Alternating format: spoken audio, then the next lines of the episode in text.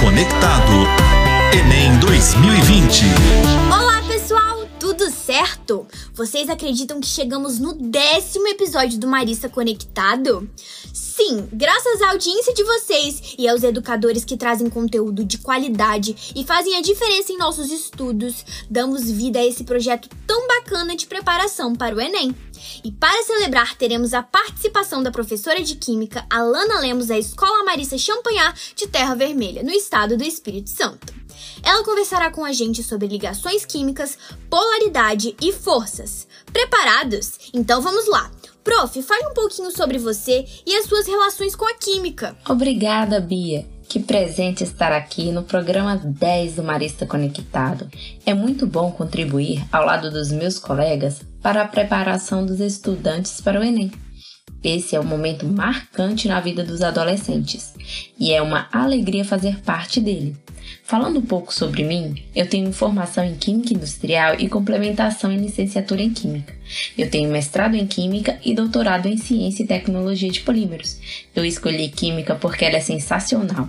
Eu leciono no Marista há dois anos e hoje sou professora de Química do nono ano ao ensino médio da Escola Marista Champagnat de Terra Vermelha, como você falou.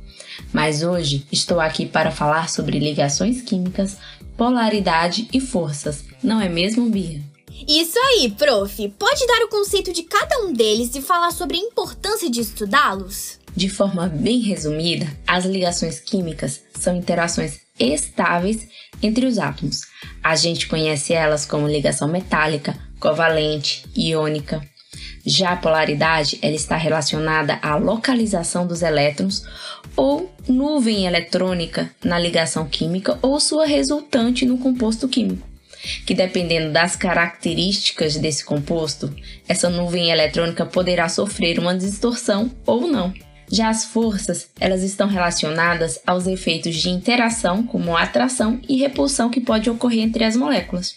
Esse conteúdo é muito importante, principalmente na prova do Enem. Ele está relacionado a vários outros conteúdos e faz parte de uma grande porcentagem da prova. Hum, e como o Enem aborda esses assuntos? Ligações químicas, polaridade e força são conteúdos que se relacionam entre si e com muitos outros conteúdos da própria química e de outras disciplinas, como biologia, física e com temas relacionados ao meio ambiente. O Enem utiliza esses conteúdos como pré-requisitos de análise e desenvolvimento para muitas questões. Eles pensam na análise microscópica da composição da molécula e sua relação com as características macroscópicas, visando a aplicação de soluções de problemas ambientais e também no desenvolvimento tecnológico. Entendi, prof. E o que não podemos deixar passar nos estudos para fazer uma boa prova? Não pode faltar em seus estudos a relação desses três temas com as propriedades micro e macroscópicas das substâncias químicas, como solubilidade, polarização, propriedades térmicas como ponto de fusão e ebulição, características da composição da molécula e sua geometria. Isso vale para compostos orgânicos e inorgânicos. Relacione, por exemplo, ligações químicas a compostos saturados e insaturados, ligações duplas, simples, triplas, ligações sigmas e pi.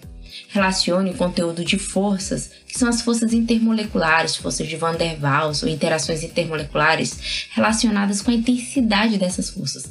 Das mais fracas, por exemplo, que são as forças de London, que são forças de atração que resultam da interação entre dipolos elétricos instantâneos entre moléculas vizinhas, dipolo instantâneo, passando pela interação de polo-dipolo até as interações mais fortes, que são as ligações intermoleculares de hidrogênio ou as pontes de hidrogênio, verifique quais são as características que a molécula deve ter para a existência de cada uma dessas forças. Já deu para perceber que a polaridade já está relacionada, mas não esqueça de relacionar polaridade principalmente à solubilidade é assim que o Enem tem aplicado muito esses conteúdos em suas provas. Olha, eu que lute, hein?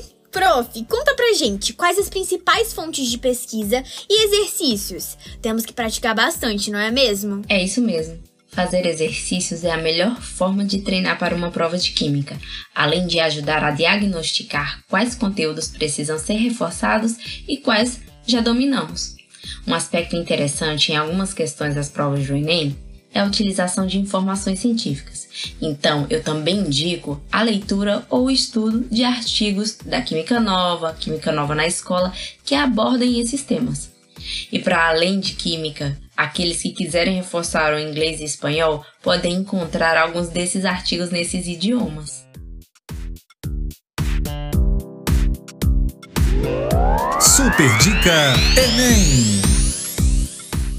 Prof, agora pra cereja do bolo, pode dar aquela super dica pra gente arrasar na prova? As minhas dicas para o Enem são: vá preparado. Para isso, mantenham-se organizados. Refaçam as provas anteriores e verifiquem os conteúdos das questões que mais têm dúvidas. Esses conteúdos precisam ser reforçados. Não percam tempo reestudando conteúdos que já dominam. As questões do Enem, elas vão abordar conteúdos que mais se relacionam entre si. Então estejam preparados para usar todo o seu potencial químico na resolução das questões. Além disso, expandam seu vocabulário. Por exemplo, no conteúdo de polaridade pode estar relacionados termos como hidrofóbicos, hidrofílicos, lipofóbico, lipofílico, anfifílico. Viu a importância de ter um bom vocabulário? Além disso, se for necessário, dá uma revisada nos conteúdos de base, daqueles bem do início, conteúdo de química, como propriedades periódicas dos elementos químicos e suas características, que são muito importantes para entender ligação química, polaridade e forças intermoleculares. É isso! Obrigada, prof. Você fez o nosso programa ainda mais especial. E para quem quiser continuar aprendendo com a professora Alana, tem vídeo dela no YouTube no canal Marista Centro Norte. Não perca. Eu sou a Bia Bose e esse foi o nosso podcast de hoje. O programa é uma produção do Marista Centro Norte. Te espero na semana que vem. Até lá, beijos de luz.